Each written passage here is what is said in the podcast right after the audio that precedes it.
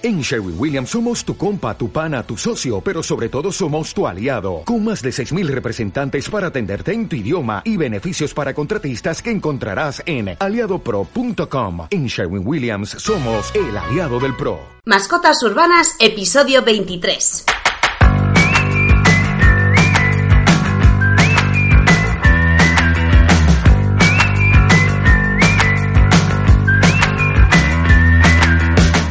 De nuevo chicos, os damos la bienvenida al nuevo programa de mascotas urbanas en el que vais a aprender todas aquellas cosas sobre vuestros perros que no sabéis.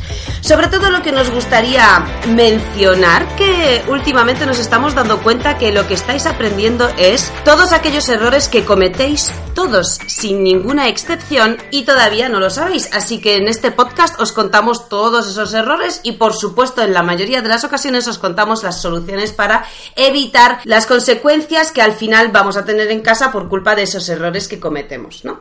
Así que este podcast habla sobre todos aquellos trucos, habilidades y consejos para que vuestro perro tenga una vida mucho más sana, mucho más feliz y mucho más equilibrada, para que vosotros no seáis tan malos dueños como en muchas ocasiones sois y que os deis cuenta sobre todo de esto, porque lo más importante es que os concienciéis. El podcast está dirigido para todos vosotros, cualquier dueño que tenga curiosidad por cosas que relación con su perro y por supuesto nos da igual que el perro se porte bien, que se porte mal, que sea adoptado, de criador, que sea regalado. Lo que os contamos en estos podcasts os sirve a todos los que tengáis perro. Bueno, os recordamos como siempre que todos los podcasts de todas las semanas se las dedicamos siempre a alguien en concreto, así que si queréis un podcast dedicado a vuestro perro, al de vuestro amigo, vecino o a un colectivo que tenéis a lo mejor algún grupo de amigos en un parque cañino, no hace falta hacer nada más que escribírnoslo a través de la página web mascotasurbanas.com y rellenar el formulario o mandarnos simplemente un email y así enseguida lo apunto y para el próximo podcast lo tendremos pendiente. Y el podcast de hoy va a ir dedicado a perros que no dueños, porque desconocemos el nombre del dueño, pero nos escribió que tiene muchas ganas de que les dediquemos un podcast. Así que este va dedicado para Maya, que es una husky, y Siva, que es una pastora alemán de pelo largo y de dos años. Muchos saludos a los dos y por supuesto muchos saludos al dueño, que es en realidad el que nos está escuchando, aunque no conozcamos tu nombre. Así que saludos, dueño anónimo.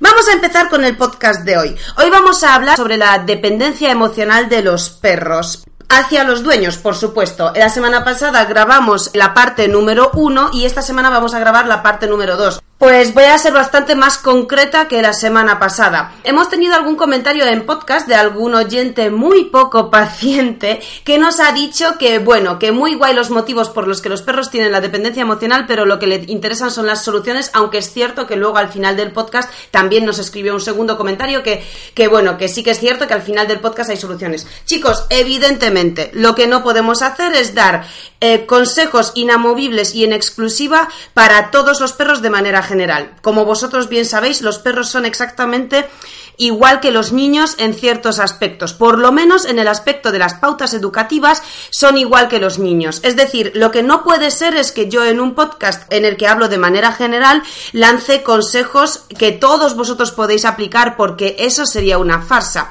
Todos vuestros perros son diferentes, todos vosotros como dueños sois diferentes y cada contexto y cada rutina de vida de cada uno de los perros es diferente. Es decir, que lo que yo os cuento es para que os concienciéis y muchas veces es mucho más importante que conozcáis el motivo por el que vuestro perro tiene un problema mucho antes que la solución. Porque luego es verdad que hay soluciones que para algunos perros funcionan, para otros no. Esto es como demasiado particular para que os sirva a todos de la misma manera, ¿ok? Así que tener en cuenta de que todo lo que os cuento luego tiene sus pequeñas puntualizaciones. La semana pasada os mencioné los tipos de clientes que nos llaman con problemas y bueno, pues muchos de ellos tienen problemas de dependencia emocional. Sin embargo, hoy querría puntualizarlo, es decir, concretarlo un pelín más Y hemos consultado nuestra base de datos de nuestra empresa, de todos los casos que hemos tenido en estos últimos años, que son muchos, y en concreto hemos hecho un filtro sobre los perros que venían con problemas de dependencia emocional. Hoy os vamos a hablar de los tres tipos, hay algún que otro más, pero en general nos hemos dado cuenta que la grandísima mayoría de porcentaje de los dueños que tienen perros con problemas emocionales son tres tipos. O sea que lo que esto nos hace darnos cuenta es que realmente si un perro tiene un problema conductual que implica dependencia emocional, en la gran mayoría de los casos la culpa es de los dueños y no de esos perros. Lo que no significa que haya perros que tengan tendencia para tener dependencia emocional. Sí los hay. Yo los dividiría incluso a lo mejor por razas, ¿no? Porque nosotros hemos tenido muchísimas razas de perros y sí que es cierto que hay algunas razas y algunos individuos que son más propensos para tener dependencia emocional casi que independientemente de lo que tú hagas, ¿no? Como dueño. Pero bueno, no os agarréis a esto como un clavo ardiendo porque son bastante pocos. Y lo importante es que hemos visto tres patrones como muy contundentes, con lo cual os voy a contar de los tres tipos de dueños que crean esa dependencia o la aparición de la dependencia emocional. Y esto ocurre en tres casos en concreto. El primer caso no quiero que nadie se te por ofendido, ¿vale? No os lo toméis de manera personal. Nosotros, todo lo que os decimos, partimos de la base de que todo lo que hacéis por vuestro perro es desde el amor incondicional. O sea, si no, no dedicaríais todas las semanas un tiempo a lo largo de la semana para escucharnos, no entraríais en internet para buscar los problemas, no iríais al veterinario a gastaros un pastizal en vuestro perro y tampoco iríais al, al veterinario para aseguraros de que vuestro perro está bien de salud y así pues puede estar pues yo que sé, sin dolores, sin incomodidades físicas, etcétera, etcétera. Con lo cual, partiendo de esta base, sabemos que queréis de manera incondicional a vuestros perros, y por ello todos los errores que os contamos que cometéis somos conscientes que lo hacéis desde el máximo amor, ¿vale? Así que que nadie se me dé por ofendido y nadie se lo tome de manera personal.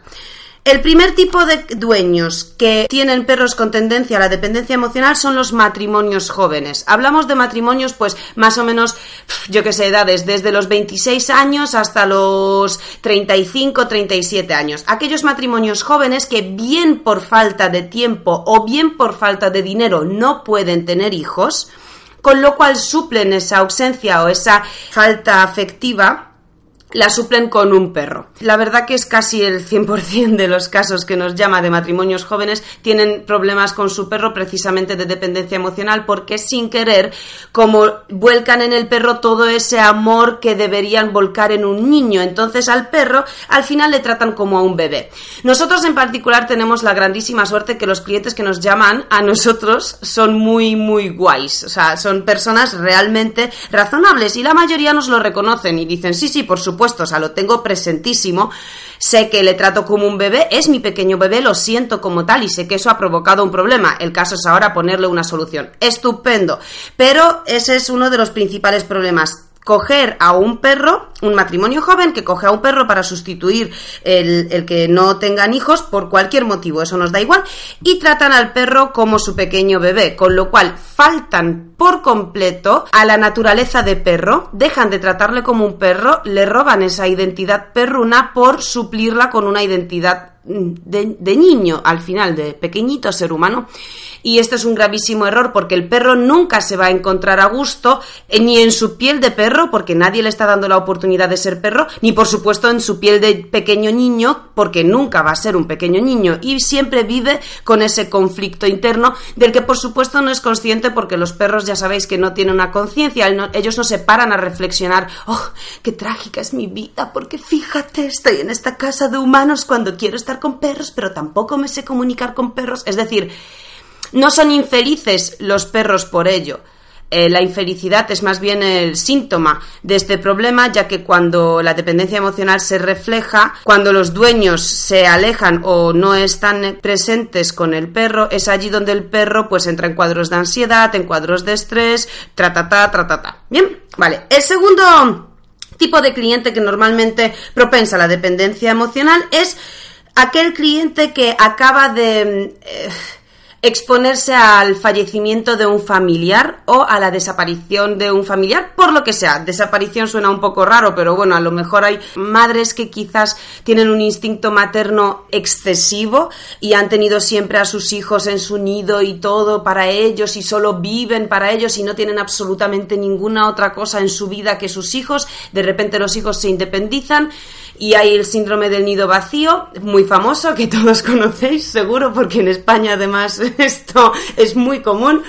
Y bueno, pues muchas veces o un hijo o un amigo o un familiar por otro lado tiene la brillante idea de regalarle a, esa persona un perro para pues sustituir un poco esas ganas de cuidar de alguien ya que los hijos ya no están en casa. Esto o quizá pues en algunas familias ha muerto algún familiar muy cercano a una persona y esa persona entra en una pequeña depresión, se siente sola, etcétera, etcétera y se le regala un perro. Entonces, siempre y cuando haya ese déficit emocional en la persona, es decir, como un bajón, ¿no? Todos lo llamamos bajón, con lo cual no sé para qué me entretengo con tanta terminología y palabritas.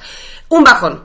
Y una persona se deprime, tiene un momento súper depre y pues deciden regalarle un perro también para que se anime un poco. Normalmente en estos casos el problema es que esa gente se refugia en el perro y vuelca en ese perro todas esas emociones completamente negativas, porque allí hay de todo menos felicidad, despreocupación y vivir la vida loca. Es decir, de todo menos eso.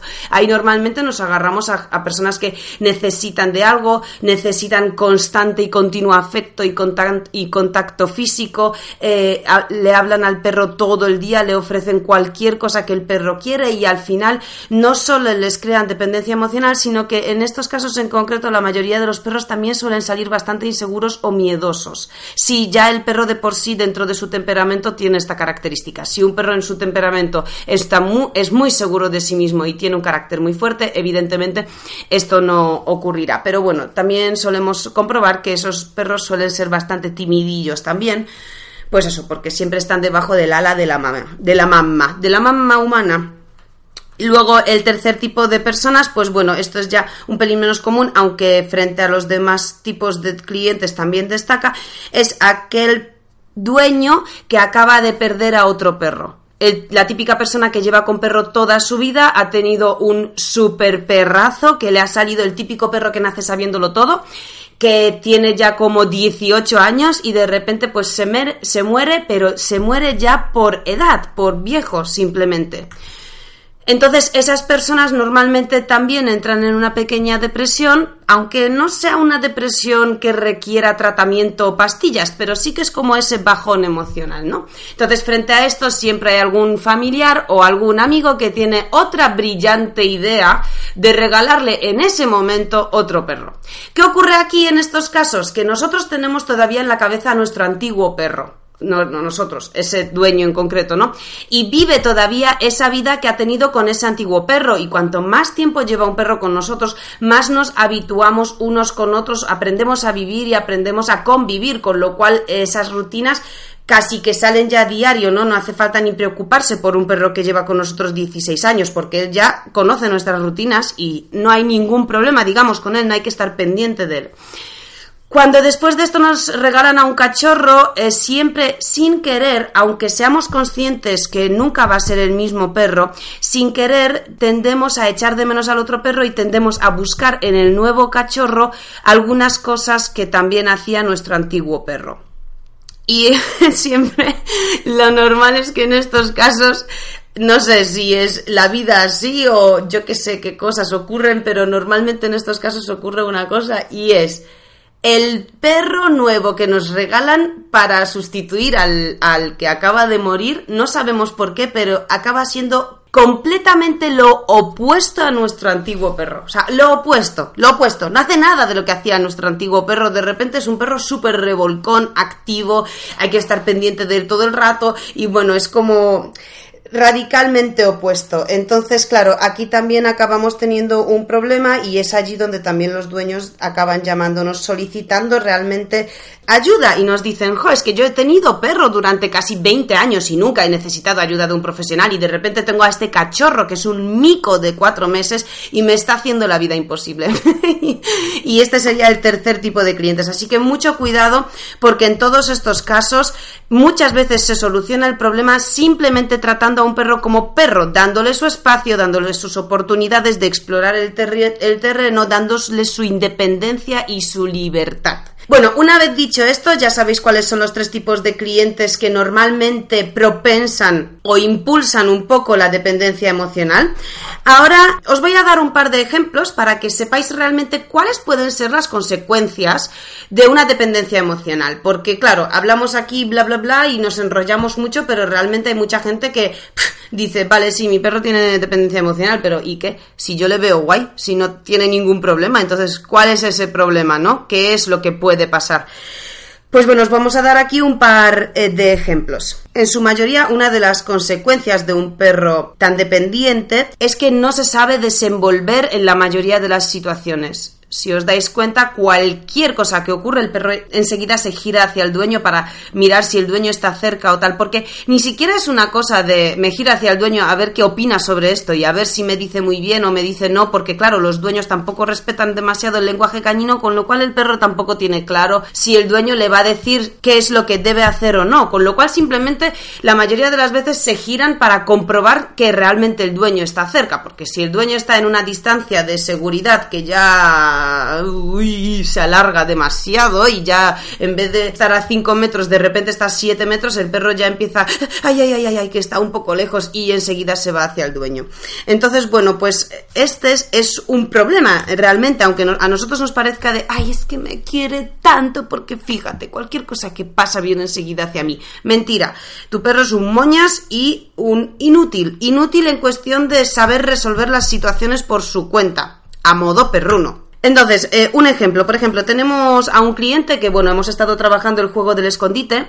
el juego del, del, escondite es increíble para que el perro no solo gane un poco de independencia, sino que confíe en sus propios instintos perrunos, como por ejemplo puede ser la nariz, y guiarse por la nariz, ¿no? El perro huele algo y tiene la confianza de decir, hmm, lo estoy oliendo y esto viene por la derecha, porque el aire me está soplando justo en la trufa, entonces sé que debo venir por aquí porque este olor viene desde allí. Y encima se orientan también mucho por el terreno, ¿no? Por el relieve del terreno por el que están andando en ese momento. Bueno, el caso que estábamos hablando, eh, estábamos jugando al escondite con los clientes y yo siempre digo y doy unas pautas muy marcadas. Si estamos haciendo este ejercicio, este ejercicio debéis trabajarlo aquí, allí y allá, en estas circunstancias y durante tantos días. Jamás decimos las cosas a voleo. Normalmente cuando los profesionales decimos algo es porque si hacéis lo contrario ya tenemos mucho más que comprobado que no va a funcionar o podemos tener un disgusto. Pero bueno, contamos siempre con clientes que, que bueno, pues que o bien no escuchan bien o bien dicen, bueno, no será para tanto, lo voy a hacer aún así. Bueno. El caso es que después del primer día del escondite prohibimos terminantemente seguir trabajando y practicando o progresando el juego en zonas urbanas, aunque sea un parque extra grande y la carretera esté, mm, no sé, a un montón de metros lejos de nosotros, me da igual. Dije que está prohibido terminantemente trabajar este juego en parques durante los próximos siete días. Y bueno, pues uno de nuestros clientes no debió escucharme bien y esa misma tarde se fue con un amigo suyo para trabajar el, escondite y seguir eh, progresando en el ejercicio en un parque al lado de su casa, que la verdad que es un parque muy grande y la carretera está bastante lejos, pero bueno, me da igual.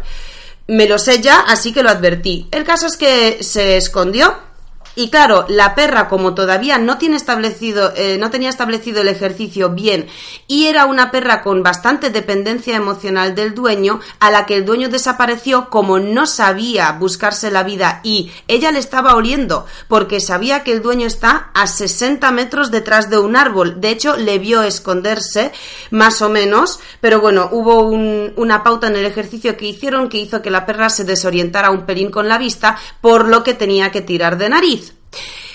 Y bueno, pues como tenía dependencia emocional del dueño, en vez de simplemente hacer Le huelo, está aquí cerca, voy hacia allá porque soy un perro y confío en mi nariz. Pues se bloqueó, entró en un cuadro de ansiedad y empezó a buscarle corriendo sin ningún sentido, sin utilizar la vista, sin utilizar la nariz, sin utilizar la orientación espacial, sin utilizar absolutamente nada, simplemente empezó a correr sin ningún sentido. Cruzó la carretera, el dueño allí salió porque se puso nervioso porque la vio cruzar la carretera y la llamó en el peor de los momentos, porque la llamó justo cuando venía un coche. Entonces, a la que la llamó, la perra para volver volvió a cruzar la carretera y la atropelló un coche.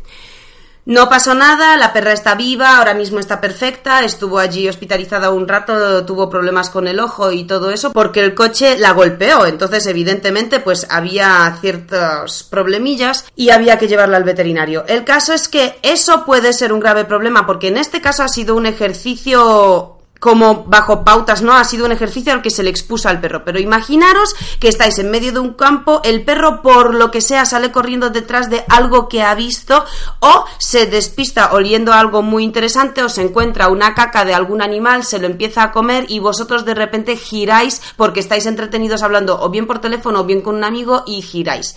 Si el perro allí entra en un cuadro de ansiedad no se encuentra por muy fácil que sea encontraros y por muy cerca que estéis. Si faltáis a su vista, no va a saber utilizar la nariz porque va a entrar en un cuadro de ansiedad. Entonces, el tema de saber utilizar la nariz y confiar en, la nariz, al perro siempre le viene bien porque al final está haciendo de perro. El siguiente caso que os voy a exponer como ejemplo es cuando, por ejemplo, hace poco hicimos una barbacoa con varios, con varias personas con sus perros, ¿no? Todos hemos hecho una barbacoa, una quedada de amigos con todos con nuestros perros. Hemos sido bastantes y dentro de nuestro grupo sí que hay perros con dependencia emocional porque los dueños pues no les molesta, han decidido no trabajarlo o algunos de ellos no saben bien cómo trabajarlo, así que tienen una lucha eterna con ese tema y bueno, pues ya os digo que depende también de los niveles de, ese, de este trastorno. El caso es que nos hemos metido todos en un espacio cerrado con vallas que estábamos en medio. O sea, imaginaros, este jardincito tiene como 10 metros cuadrados, no más. La barbacoa estaba en el medio, con la mesa que estaba en el medio y los perros se quedaron fuera de la valla. Es decir, si nosotros estábamos en el medio y esto tiene 10 metros cuadrados, estaban los perros a 5 metros a cada lado de los dueños detrás de la valla. Pues si éramos a lo mejor 20 perros, dos de ellos montaron un escándalo pero que no podían soportar estar a cinco escasos metros de sus dueños sin alcanzarles cuando a ellos les dé la gana. Entonces empezaron a ladrar, a lloriquear, a intentar escalar la valla, a chillar con un sonido súper agudo hasta el punto de que a todos los demás nos molestó tanto la situación que los dueños encima estaban muy dolidos, con lo cual acabamos metiendo a esos dos perros dentro del jardín mientras todos los demás se quedaron fuera. Bueno, al margen de lo que y de lo injusto que puede parecer para los demás perros no estar dentro, eh, por no montar el escándalo, bueno, pues esto puede ocurrir. Puede que no, puede que siempre tengamos la oportunidad de estar pegados a nuestro perro, pero puede que algún día tengamos que separarnos, vayamos con un amigo, tengamos que entrar en un bar, en una farmacia o en una panadería para comprar cualquier cosa durante 30 segundos, nos alejemos de nuestro perro 5 metros y el perro en la calle monte el espectáculo hasta que todo el mundo nos acabe mirando. Y ya no es por eso, sino por lo mal que lo pasa el perro, por un simple hecho, es una acción tan fácil como perro, yo te quiero te voy a seguir queriendo siempre. Me voy aquí 30 segundos a comprar una cosa a 5 metros de ti. Relaja. ¿Sí? Entonces, esta es otra situación que nos pasó hace poco para que veáis cómo puede perjudicar este trastorno en el día a día. El siguiente problema que puede causar la dependencia emocional son los reclamos de atención. ¿Qué tipo de reclamos de atención pueden ocurrir en un perro de este tipo? Pues, por ejemplo, ladrar por reclamar la atención. Esto es lo típico de un perro que está a 10 metros o de repente le dejas atado a un árbol porque tienes que hacer una cosa, pues lo que hemos dicho, y empieza a ladrar, pero no ladra por ansiedad de ay, ay, ay, ay, ay, ay, que te estás separando de mí. Aquí hablamos de niveles de dependencia emocional mucho más bajos, con lo cual no llegan a entrar en un cuadro de ansiedad, pero sí hacen la típica tontería de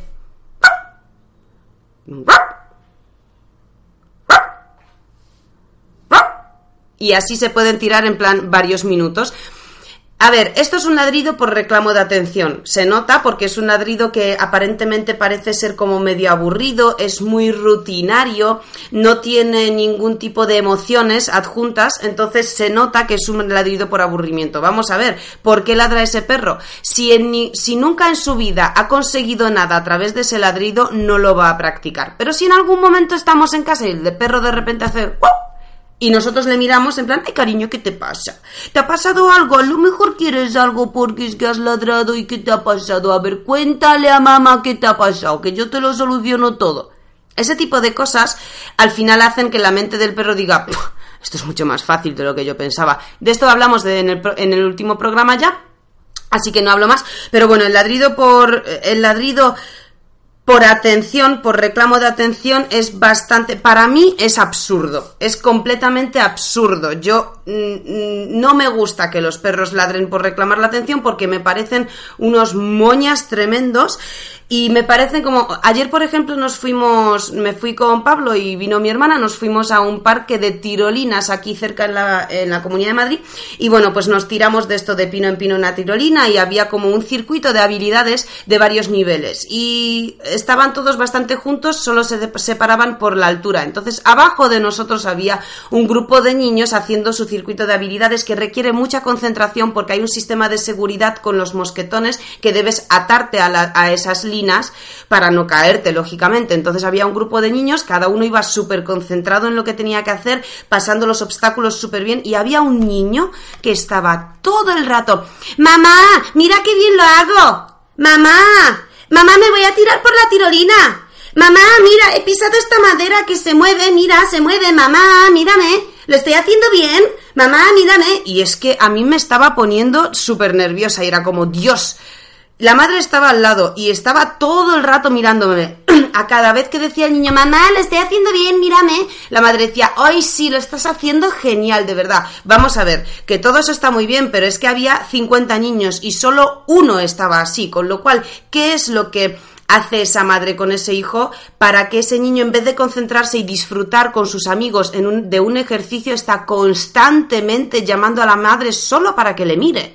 Porque si la madre le estaba mirando y hablándole, el niño no decía nada. Pero en el momento en el que la madre se giraba a hablar con otra de las madres, es cuando el niño empezaba a llamar y a reclamar su atención. Es absurdo, eh, es absurdo, es completamente absurdo. Ese niño jamás va a disfrutar de esa actividad mientras su madre no le mire. Con lo cual quiero que os pongáis en, este, en esta situación con vuestros perros, ¿vale?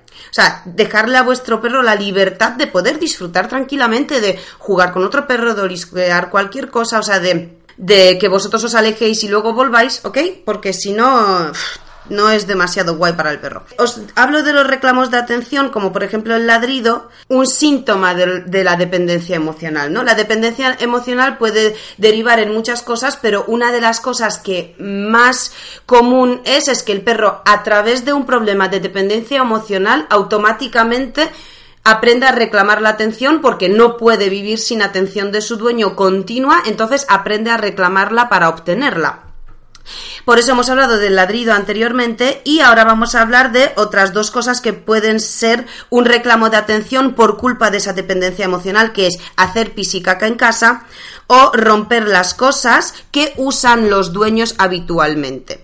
¿Qué significa esto? Pues que hay muchas veces que un perro hace pisicaca en casa porque no retiene y tiene alguna enfermedad que deberíamos mirar en el veterinario, porque no ha aprendido a hacer sus labores de higiene fuera de casa y no tiene bien claro dónde sí y dónde no, o la mayoría de los casos, lamentablemente, las micciones dentro de casa a partir de cierta edad, que es a partir de los siete meses, no hablamos aquí de perros adoptados que hayan pasado por problemas tratata, hablamos de un perro bien, sano, mentalmente equilibrado, eh, que con siete meses no hace sus necesidades donde vosotros le habéis enseñado que las haga, si las hace en casa normalmente es síntoma de reclamo de atención por culpa de esta dependencia emocional. O no, o puede reclamar la atención sin tener dependencia emocional, simplemente por capricho y por exigencia. ¿Vale? Aquí quiero dejar claro también algunos matices porque hay un montón.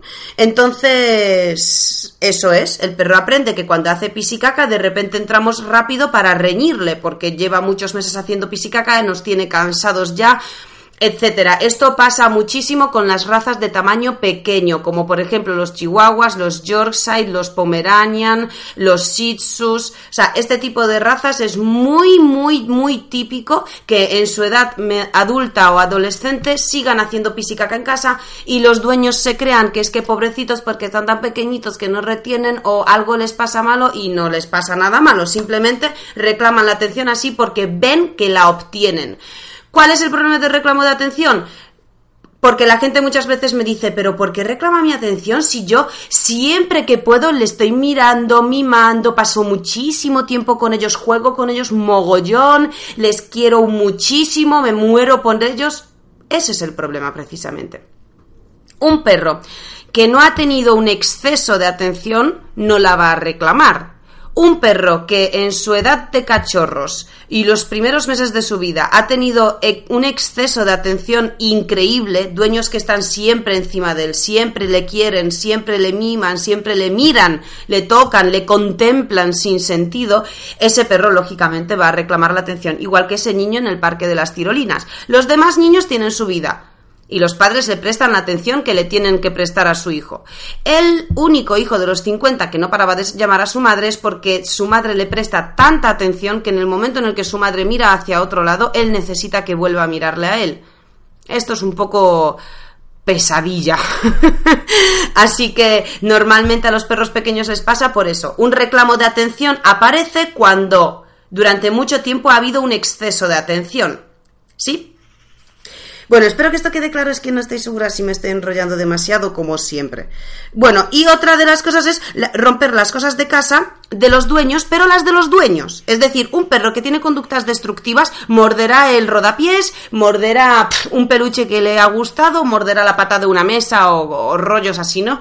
Un perro que muerde para reclamar la atención de su dueño morderá siempre cosas que pertenecen al dueño, pues las zapatillas, el mando de la tele, el cargador del móvil, el libro que el dueño lee todas las noches, el móvil en sí, eh, los Kleenex que todos los días, eh, porque tenemos mocos por la mañana, eh, usamos una servilleta para sonarnos los mocos y esa servilleta siempre acaba rota, es decir, cualquier cosa que el dueño maneje de manera habitual.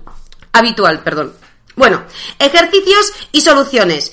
Ya lo hemos hablado en el podcast de la semana pasada, pero os voy a hablar otra vez de los ejercicios y de las soluciones de manera muy muy rápido, muy muy rápida. Todos los que estéis interesados en este tema en profundidad y que veáis que lo vais a aplicar las pautas pero que no salen del todo, vamos a tener un curso específico sobre este tema que estamos grabando a lo largo de este mes, con lo cual a finales de verano o en septiembre creo, bueno, eh, podemos estar pendientes, ya os lo diré también en los próximos podcasts, pero vamos a grabar un curso específico para trabajar y reducir reducir un pelín la dependencia emocional o reducirla del todo, porque eso ya depende de, vuestro trabajo y vuestra implicación. Pero vamos a hacer un curso muy concreto sobre este tema con unas pautas muy marcadas para todos aquellos que quieran trabajar este tema. Por ahora os voy a dar ejercicios y soluciones. Primero, el quieto oculto, importantísimo. Todos aquellos que habéis trabajado la obediencia básica con vuestros perros, aprovechad, refrescad el quieto. Sienta o tumba, quédate quieto mientras yo me alejo un poco, luego me alejo mucho, luego me alejo bastante más y luego me alejo y me escondo en algún sitio mientras tú te mantienes quieto y te super mega premio por mantenerte quieto. Esto le ayuda a nuestro perro, a la mente de nuestro perro aceptar que nosotros desaparecemos de su vista para, para volver al rato. ¿No es fácil? Bueno, eh, miento, es muy fácil, pero sí que hay que hacerlo. Es decir, no os pongáis ahora de, ay, es que lo he hecho tres veces y se ha levantado. Bueno, pues vamos a ver, si has tenido la paciencia de construir en su mente esta tontería durante muchísimos meses, ten la paciencia y el detalle de invertir como mínimo la mitad del tiempo en enseñarle estas órdenes, ¿vale? O estos juegos.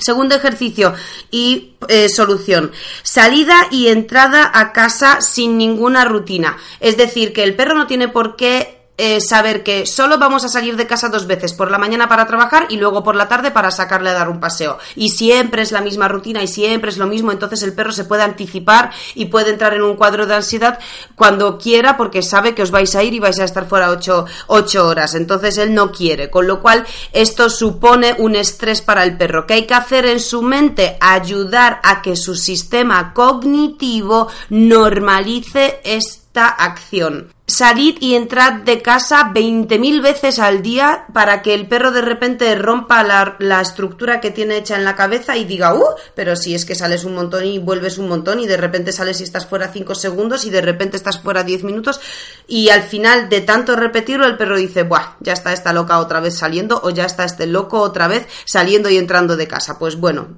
ahora volverá, ¿vale? Para que lo normalice. Siguiente ejercicio y soluciones, la orden a tu sitio. De esto hablamos en el podcast de la semana pasada. Esta orden es brillante para no fomentar la dependencia emocional dentro de nuestras propias casas, que es donde se inicia este problema. Pues desde nuestras propias casas podemos empezar a eliminar este problema el perro que se mantenga en su sitio, primero hay que enseñarle la orden de vete a tu sitio, una vez que se la sabe y se la hemos enseñado, empezamos a trabajar la orden de a tu sitio con la permanencia, no solo que se vaya y se tumbe, sino que se vaya y se tumbe y se mantenga allí. Y más tarde que se vaya, que se tumbe, que se mantenga allí mientras nosotros estamos en movimiento.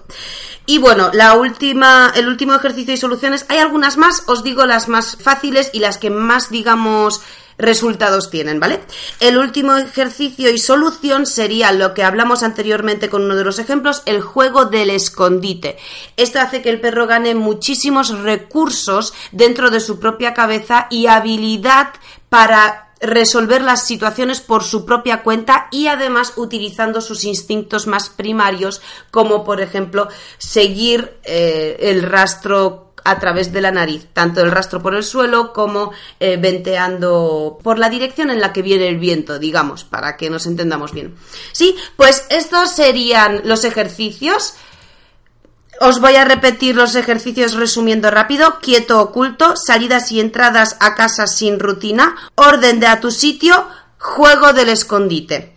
También podemos utilizar una cosa, ya os he dicho que hay un montón, estas que os he mencionado son las que más resultados tienen, pero luego hay una cosa que, bueno, que se usa mucho, eh, sí tiene resultados, pero hay veces que es contraproducente, pero bueno, los juguetes de entretenimiento que son aquellos que le entregamos a nuestro perro cuando nos vayamos a ir de casa para que él como que Em, no se preocupe tanto por nuestra salida como por el juguete que le hemos entregado y de esta manera se entretenga con él y se concentre más en el juguete que en nuestra salida. Bien, esto es muy válido cuando el nivel de dependencia emocional es muy bajo. Cuando ya subimos, pues el, el perro decide cuál es su prioridad. Vamos a ver, tú me das un juguete súper guay, relleno de cosas chupi guays que me encantan, pero tengo una dependencia de ti mucho más avanzada y mucho más importante que digamos el juguete que me has dado, con lo cual por muchos juguetes que le deis, a la que salís, él estará pendiente de vuestra salida. Aún así, de esta manera podéis comprobar también el nivel de dependencia que tiene vuestro perro con los juguetes de, de entretenimiento. ¿Cuáles son estos? Cualquier juguete que podáis rellenar de comida y que el perro tenga que ir comiéndoselo poco a poco, cualquier hueso de esos de piel de buey o algo así que el perro tarde en comérselo, o incluso un trozo de pan duro, seco de varios días, seco duro como una piedra, que cuando golpees con el pan la mesa haga esto. Este sonido. Si no hace ese sonido, no está suficientemente duro, así que no se lo deberíamos dar a nuestro perro. Bueno, pues con esto os dejo que, ¡buf! Hoy os he dado una chapa buena, buena, que llevamos un montón de minutos ya.